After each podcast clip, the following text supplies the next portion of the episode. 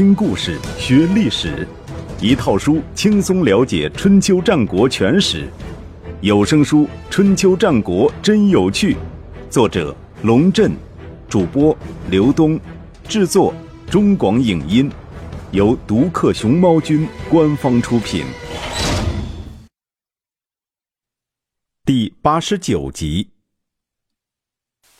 回到晋国，细致将这事儿讲给士燮听。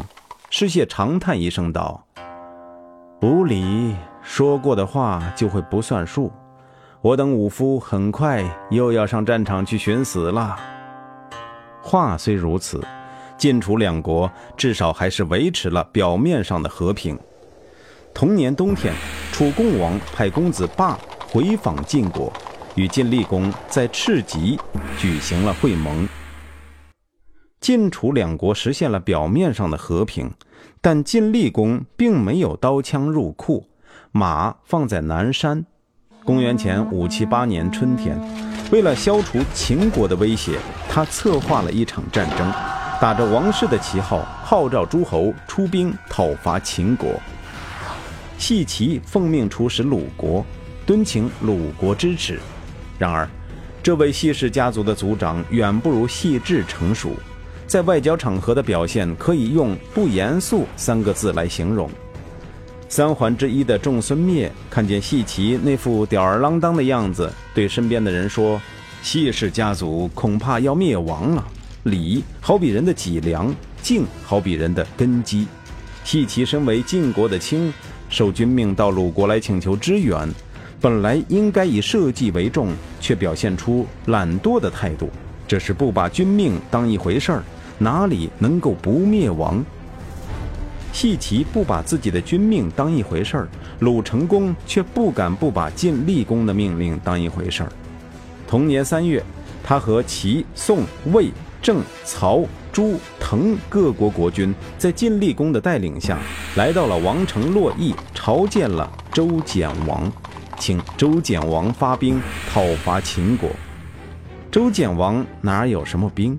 只有一块牌子，在晋厉公的请求下，他派刘康公和程肃公打着天子的旗号参加诸侯联军，共同讨伐秦国。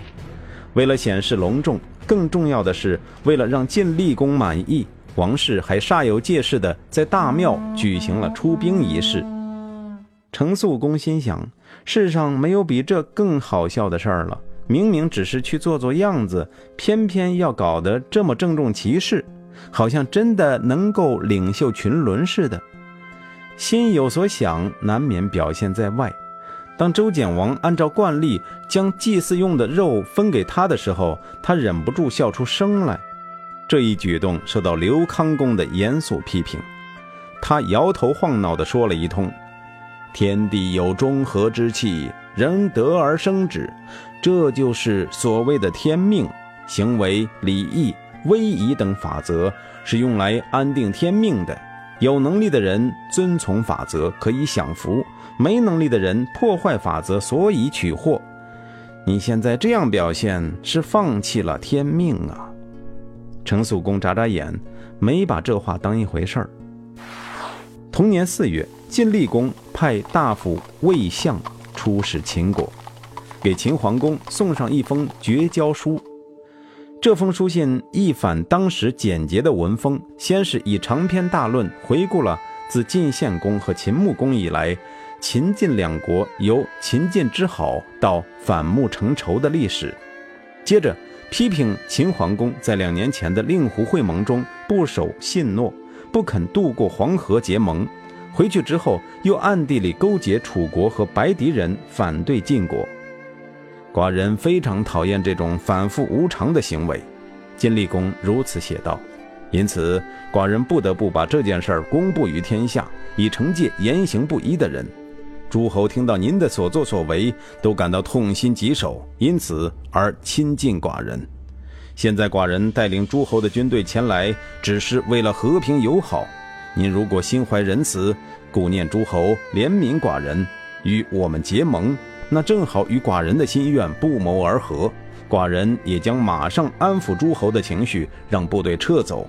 您如果不施恩惠，寡人不才，恐怕不能说服诸侯退走了。将这些话开诚布公地告诉您，请一定权衡利弊。这也是典型的流氓逻辑，明明带了一群兄弟来打架，却又说自己是不愿意惹事儿的，只想息事宁人。只不过兄弟们都对你的行为感到很愤怒，不答应啊。秦桓公当然不会轻易就范，也尽起秦国之兵抵抗入侵，双方在麻遂展开会战。麻遂会战之前，晋国再度进行军事改革，将六军的编制压缩为四军，即中军、上军、下军和新军。这样做自然是为了顾及王室的面子，毕竟按照周礼的规定，只有天子才能拥有六军。晋厉公既然打着天子旗号来讨伐秦国，总不好自己公然僭越天子的礼制吧？六军变成四军。晋国原来的十二卿也相应变成八卿，分别为中军元帅栾书、中军副帅荀庚、上军元帅士燮、上军副帅细齐、下军元帅韩厥、下军副帅荀英、新军元帅赵瞻、新军副帅细致。另外，细致的弟弟细义担任了晋厉公的戎车驾驶员，栾书的儿子栾真担任戎右护卫。所谓打虎亲兄弟，上阵父子兵。当时晋国军中的这些世家子弟，均非泛泛之辈。鲁国的仲孙灭看到晋军的阵势，由衷地感叹道：“晋军上下一心，此战必胜。”战争的结果，晋国为首的诸侯联军大获全胜，俘虏了秦将成差和晋桓公的荣右护卫女傅。联军渡过泾水，一直打到侯利才告一段落。公元前五七八年的麻遂之战是晋厉公上台后的第一场大战。战争的胜利表明，晋国无论在军事还是外交方面都保持了强大的优势。但是，胜利仅仅是晋国的，追随着晋厉公出征的其他诸侯并没有从中得到好处。有的付出了惨重的代价，有的因为战争而导致国内政局动荡。其一，代表天子出征的程肃公中箭受伤，后因伤势过重死于回师途中；其二，曹国的国君曹宣公在战斗中阵亡，由于大子年龄尚幼，曹国人推举他的庶子公子傅除主持国政。并派另一个庶子公子辛石前去迎接鲁宣公的遗体。没想到公子傅除执政几天之后，便起了歹心，将大子杀死，自立为君，也就是历史上的曹成公。当时诸侯联军还没有解散，大伙对公子傅除的行为感到愤慨，纷纷请求晋厉公讨伐他。晋厉公认为。麻遂之战已经取得预期成果，不愿意节外生枝，说：“我们刚刚跟秦国人打了一场恶仗，大家都辛苦了，请先回国去吧，来年再找他算账不迟。”曹宣公下葬之后，公子先时不愿意与曹成公为伍，打算逃亡到他国。曹国的百姓也不支持曹成公。有很多人都表示要跟随公子先石逃亡。曹成功见势不妙，亲自跑到公子先石府上认罪，请求他留下来。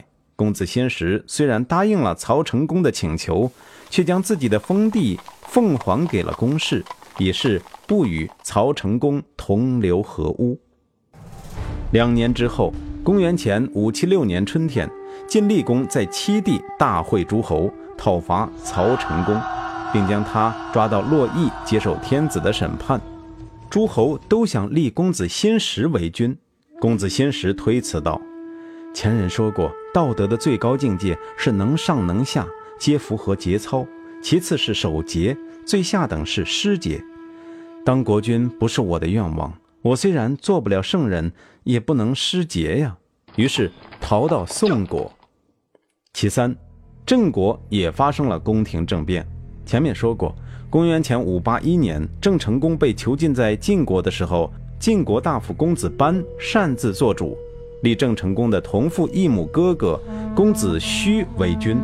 仅仅过了一个月，公子胥便被郑国人赶下台，公子班只身逃往许国。麻遂之战中，郑成功跟随晋厉公出征秦国，公子班趁机遣返郑国，企图发动政变夺取君位。阴谋被大夫公子非挫败，公子班和他的弟弟公子庞等人被杀。麻遂之战的第二年，公元前五七七年春天，魏定公来到新田朝觐晋厉公。公事谈完之后，晋厉公对魏定公说：“我让你见一个人。”不等魏定公同意，晋厉公拍拍手掌，从帷幕之后走出一个中年男子，朝魏定公跪下。魏定公一见这个人，当场脸就黑了。原来这个人叫做孙林父，是孙良夫的儿子。七年之前，孙林父因为得罪魏定公，出逃到晋国，便一直居住在晋国。现在，晋厉公将孙林父叫出来见魏定公，用意十分明显。希望魏定公不计前嫌，将孙林父带回魏国去。史料没有记载孙林父究竟与魏定公有什么样的过节，但是很显然，魏定公不是一般的讨厌孙林父。即使有晋厉公从中调解，他仍然不同意让孙林父回国。晋厉公恼了，等魏定公回国之后，他便派细抽将孙林父送回魏国。强行要魏定公接纳他。事情发展到这个地步，魏定公还是只想拒绝。倒是他的老婆定姜识相，扯扯他的袖子说：“别再强硬了。再怎么说，孙林富也是有功的宗室大臣的后裔，又有大国在背后为他撑腰。您要是再不答应，国家就要灭亡了。难道您对他的厌恶超过对国家灭亡的厌恶吗？”魏定公听到这里，心里已经转过弯来。定将趁热打铁，又说：“安定社稷，宽待宗室大臣，没什么不好啊。”于是魏定公彻底想通了，对西抽说：“寡人愿意听命于晋军，并且将孙林父的封地还给他。”据《左传》记载。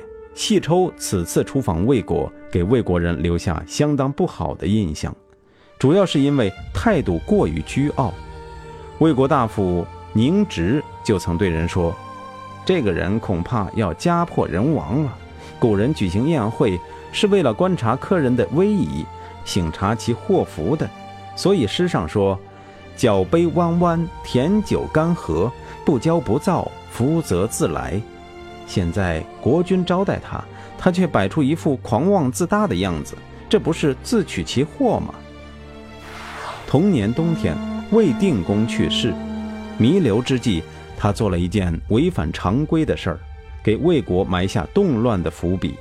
他命大夫孔成子和宁直立庶子公子看为大子，也就是后来的魏献公。公子看的母亲敬归是魏定公的小妾，定江对魏定公的这一安排敢怒而不敢言。在魏定公的葬礼上，他应付着哭了一阵儿，回后宫休息。看到公子看神情并不悲哀，便连水也顾不上喝，叹息道：“这人呐，恐怕将要导致魏国败亡，而且必先从我身上开始，可叹呢。”天将降祸于魏国，我怎么不能看到专来主持社稷呢？专就是公子专，也是公子看的同胞弟弟。魏国的大夫听到这话，感觉大乱将至，无不忧心忡忡。孙林父更是未雨绸缪，将家财都搬到自己的封地七城内，而且送礼给晋国的诸位大夫，为自己准备后路。中原各国的动乱引起了楚共王的关注。公元前五七六年夏天，早就按捺不住寂寞的楚共王再一次挥鞭北上，征讨内乱连绵的郑国和魏国。这个时候，距晋楚两国的宋之盟仅仅三年。